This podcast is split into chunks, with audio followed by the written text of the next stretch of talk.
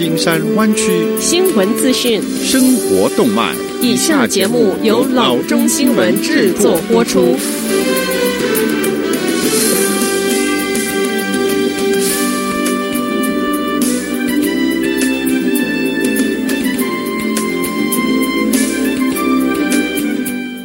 各位听众，大家好，欢迎来到老中广播电台的节目，我是君君。我们首先来关注今天的旧金山湾区地方消息。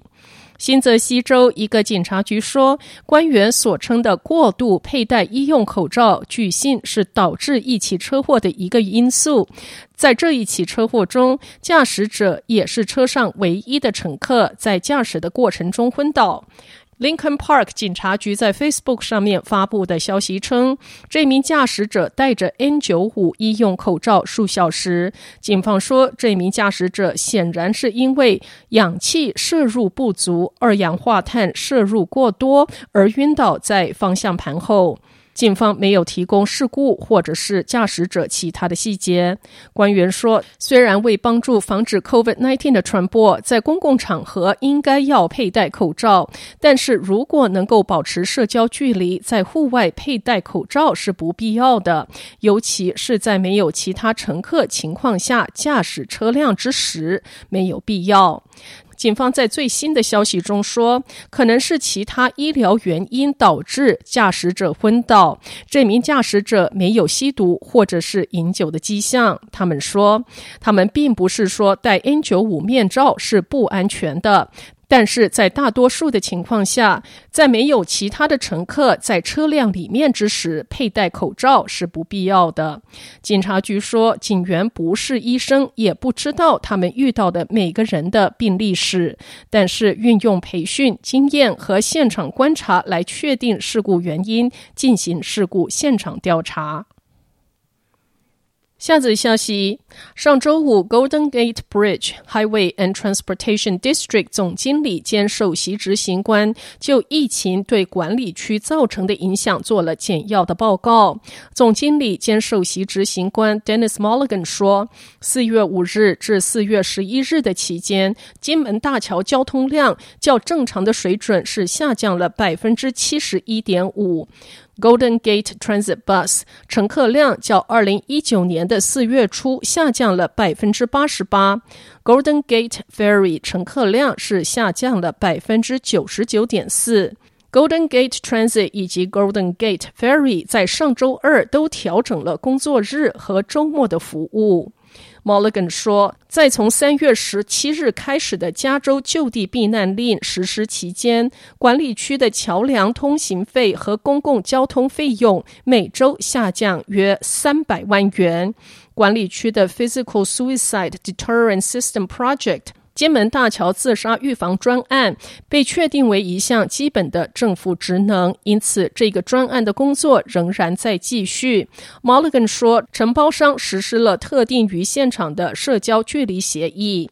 上周四，Metropolitan Transportation Commission 批准为湾区交通机构分配了七点八零八亿元的 Coronavirus Aid, Relief and Economic Security Act 的拨款。这是 CARES Act 向湾区交通机构发放的两项拨款中的第一项，两项拨款合计约为十三亿元。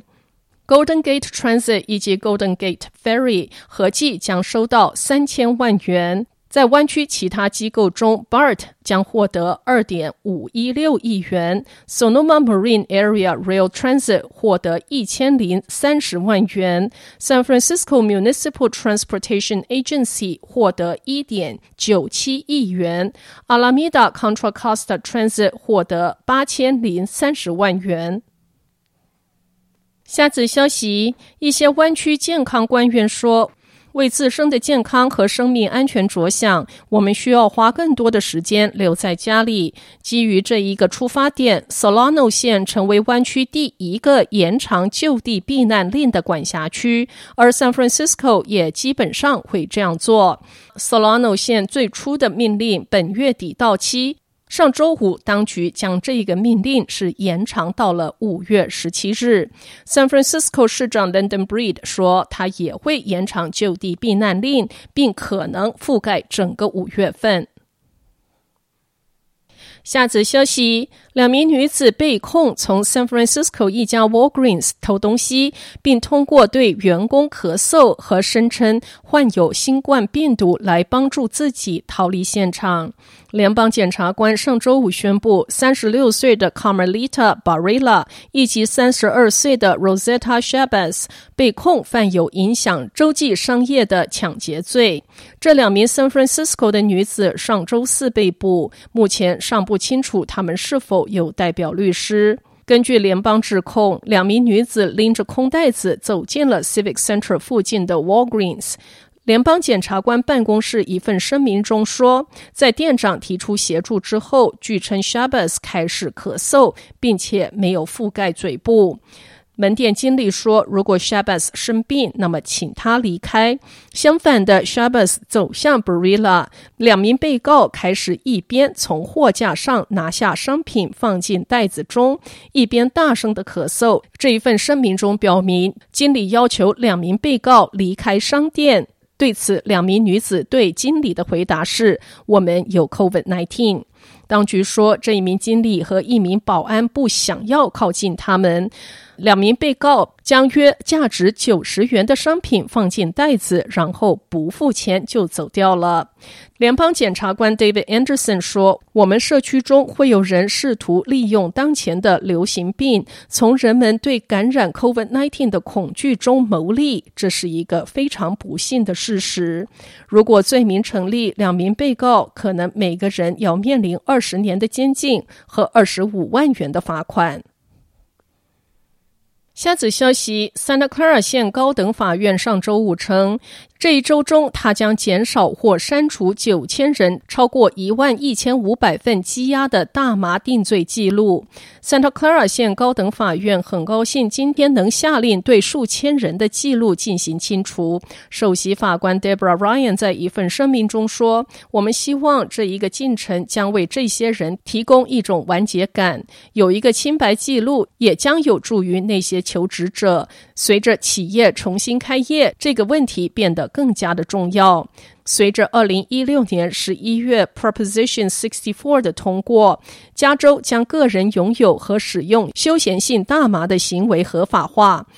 法官 Eric Jeffin 将于周三下午一点半在位于一百九十号 West Heading Street 的 Santa Clara 县司法厅正式执行删除。好的，以上就是生活资讯。我们接下来关注一下天气概况。今天晚上湾区各地最低的气温是五十五度，明天最高的气温是六十九度到八十四度之间。好的，以上就是生活资讯以及天气概况。新闻来源来自 triple w dot news for chinese dot com 老中新闻网。好的，我们休息一下，马上回到节目来。